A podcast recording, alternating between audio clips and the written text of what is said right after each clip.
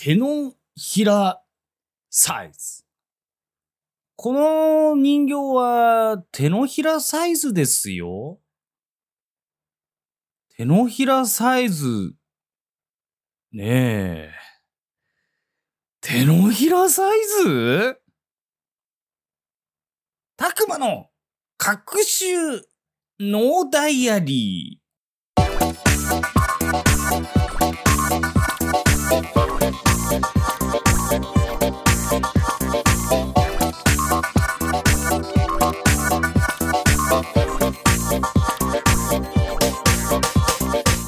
皆さんおはようございます。こんにちは、こんばんは。たくまでございます。この番組は毎週土曜夜19時配信中、変旅通信のスピンオフ番組でメンバーのりやまと各週交代で配信するソロラジオになっております。配信サイトはアンカー、Google Podcast、Apple Podcast、Spotify で配信されていますので、お好みのサイトアプリでお楽しみください。たくまの各週のダイアリーはどんなにくだらないこと、ふと思ってしまったことを喋る番組でございます。あのー、その手のひらサイズという概念、ああるじゃないですか。あと、いろいろ調べてみたんですよ、僕も。で皆さんにとっての手のひらサイズってどねぐ、どの、ドニュエナイマイメンマドモ、ドモ、ドモホルリンクルですか？一滴一滴いきます？んと、で手のひらサイズっていう言葉は、もう世間一般的によく使われるサイズの比喩じゃないですか。手のひらに乗るようなサイズ。手のひらの、えーぐらいのサイズとか、あるじゃないですか。手のひらサイズって、どこまでが手のひらサイズなんですかね？ということに僕は疑問を持ったんですよ。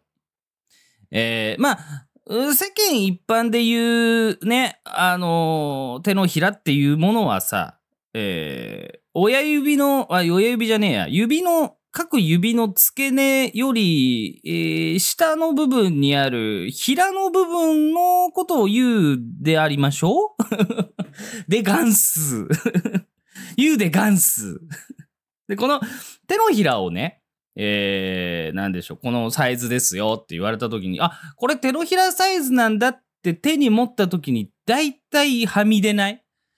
あのー、第1、第2関節ぐらいまではみ出ても手のひらサイズって言われない？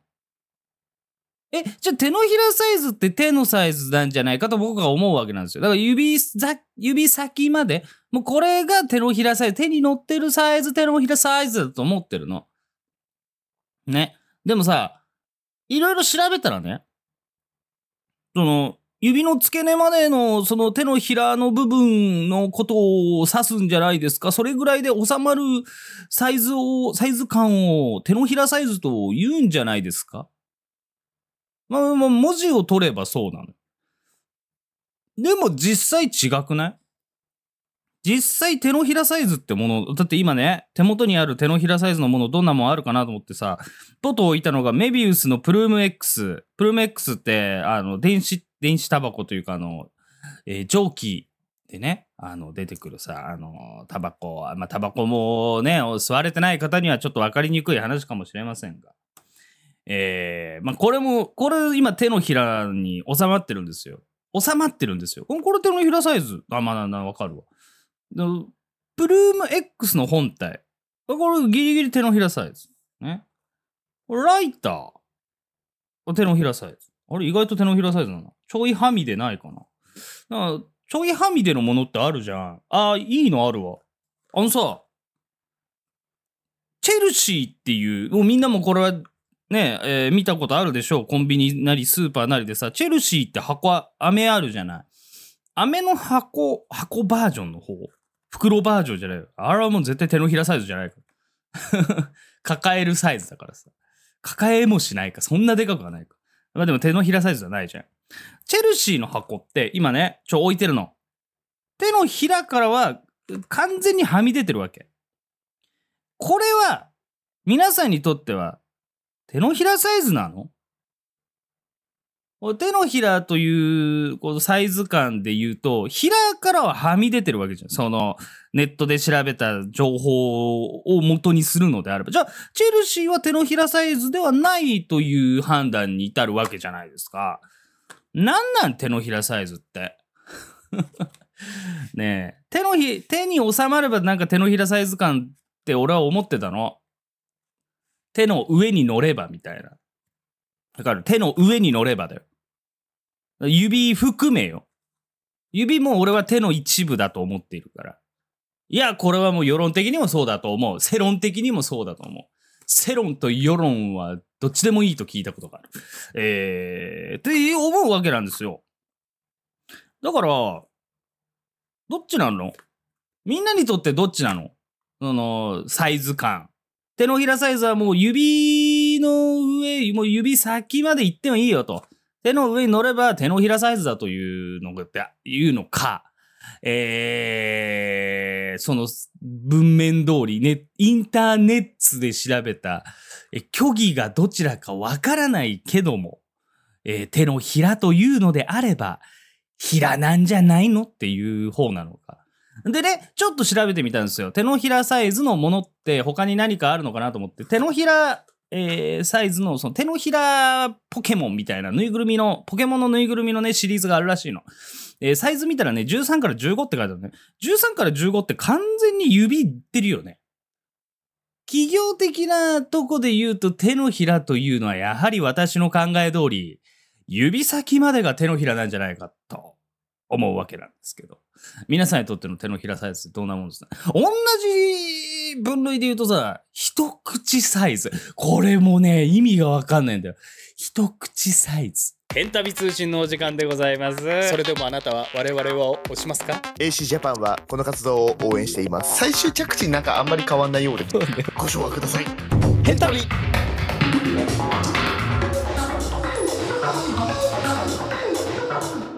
あのー、うーと、た、たと、例えばよ。たたととてて、たてて、たて、たたたん。たたたたたん。たん。たたたたたたたん。一口サイズって言われてね。まあみんなが引いていくと思うんだけど、みんなの頭の中から今まで話してきたその熱弁した手のひらサイズの話はどんどんと引いていくと思うんだけど、あの、一口サイズ。丸々サイズみたいな概念がさ、俺もよくわかんなくて、だんだんわかんなくなってきたのこの手のひらサイズをきっかけに。あの、一口サイズ。これって、一口で食べれるサイズなのか？ね？なのか？一口で食べれるというサイズなのか？それとも、一口ぐらいのサイズなのか？これふやふやじゃない？あやふや、ふやふやじゃない？あのーえじゃあ、じゃあ、じゃあ、じゃあ、よく言うのはさ、唐揚げを一口大に、えー切ります。とかね。トマトを一口サイズに切ります。とかさ。あるじゃない。この一口って、まあ、要は無理せずに、こう、なんかガバー開けなくてもいいぐらいのサイズ感、感あるじゃん。サイズ感感あるじゃん。サイズ感あるじゃん。それでいいじゃん。あの、サイズ感あるじゃん。その一口で無理せず、でも頬張れるみたいな。まあ、口、まあ、7割、8割ぐらい埋めますよね。そのトマト、その唐揚げみたいな、えー印象を持ってるんですけど。でもちょっと待てよと。まあ、それがそうであったとして、なんかさ、むっちゃちっちゃい一口サイズない？一口サイズ。ほんほんとさ、あの、カントリーマームとか。あれだって口無理しなくてもいけるわけじゃん。でも、一口では食べれるわけじゃん。ってなっちゃうとよ。ってなっちゃうと、この唐揚げとかの一口サイズイコール、えー違うな。唐揚げとかの、を指す、切り方を指す、一口サイズ感イコール、えー、カントリーマームのように、I can eat 一口の一口サイズ感は成立しているのかどうかというとこに行くわけなんですよ。だって、極端な話したらね、豆。ね？豆。知ってます？豆。お豆。ビーンズ。の部類。じゃない。おね？一粒って、これ、一口サイズに入んのかなこれぐらいのサイズ感のさ、おしゃれ、おしゃれ野郎の集う、金ばらまきでも結局食材とかシェフの腕が光っているから別にそこに関しては文句ないけどボケのために少し傷つけてごめん。高級レストランってあるじゃん。その高級レストランとかで一口サイズの物体？料理って言えよ。物体、だから料理って言えよ。料理が出るじゃない。えー、一口サイズに揃えられたシェフの気まぐれから来る、えー突発的に思いついたアイディア料理。一口二豆みたいなのあるじゃない。そういう、その豆一粒、もう豆一粒みたいなのもあるじゃん。あれって、一口サイズ？あと、なの？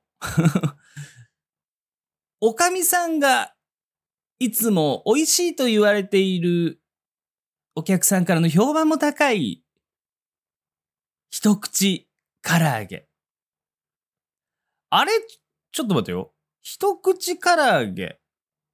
一、うん、合ってるよね。一口サイズって、あれ？でかくない？って思ったんだけど、そんなものないよね。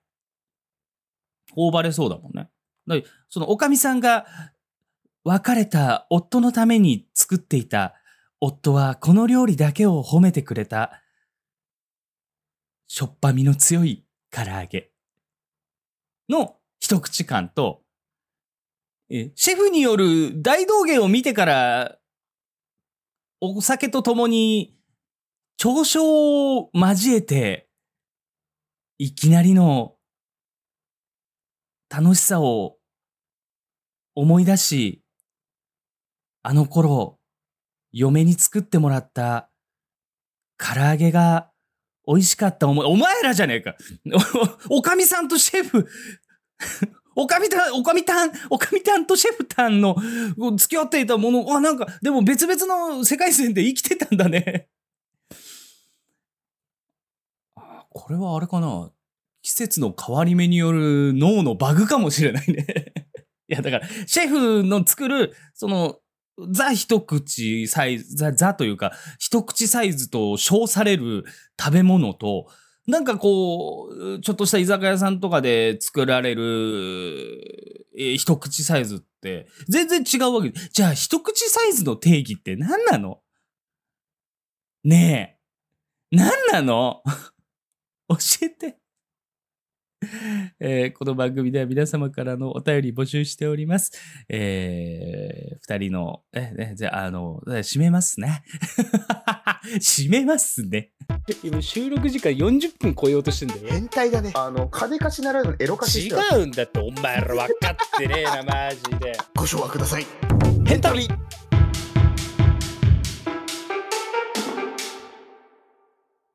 さあ、そろそろお時間の方が迫ってまいりました。番組への投稿方法は、アンカーのサイト、たくままたはヘンタビメンバーリャマのツイッターに投稿フォーム掲載されておりますので、お気軽に投稿してください。YouTube にて配信中、編集したら〇〇が旅立ったチャンネルもジェシ、ジェシチェック、ジェシチェック。チャンネル登録よろしくお願いします。さて、えー、来週のこの時間は山のソロラジオ毎回変わるトークテーマに沿ったお便りに対して山の少し変わった主観で意見する番組山の馬の耳に危険物また土曜夜19時に更新変旅通信も合わせてお楽しみください。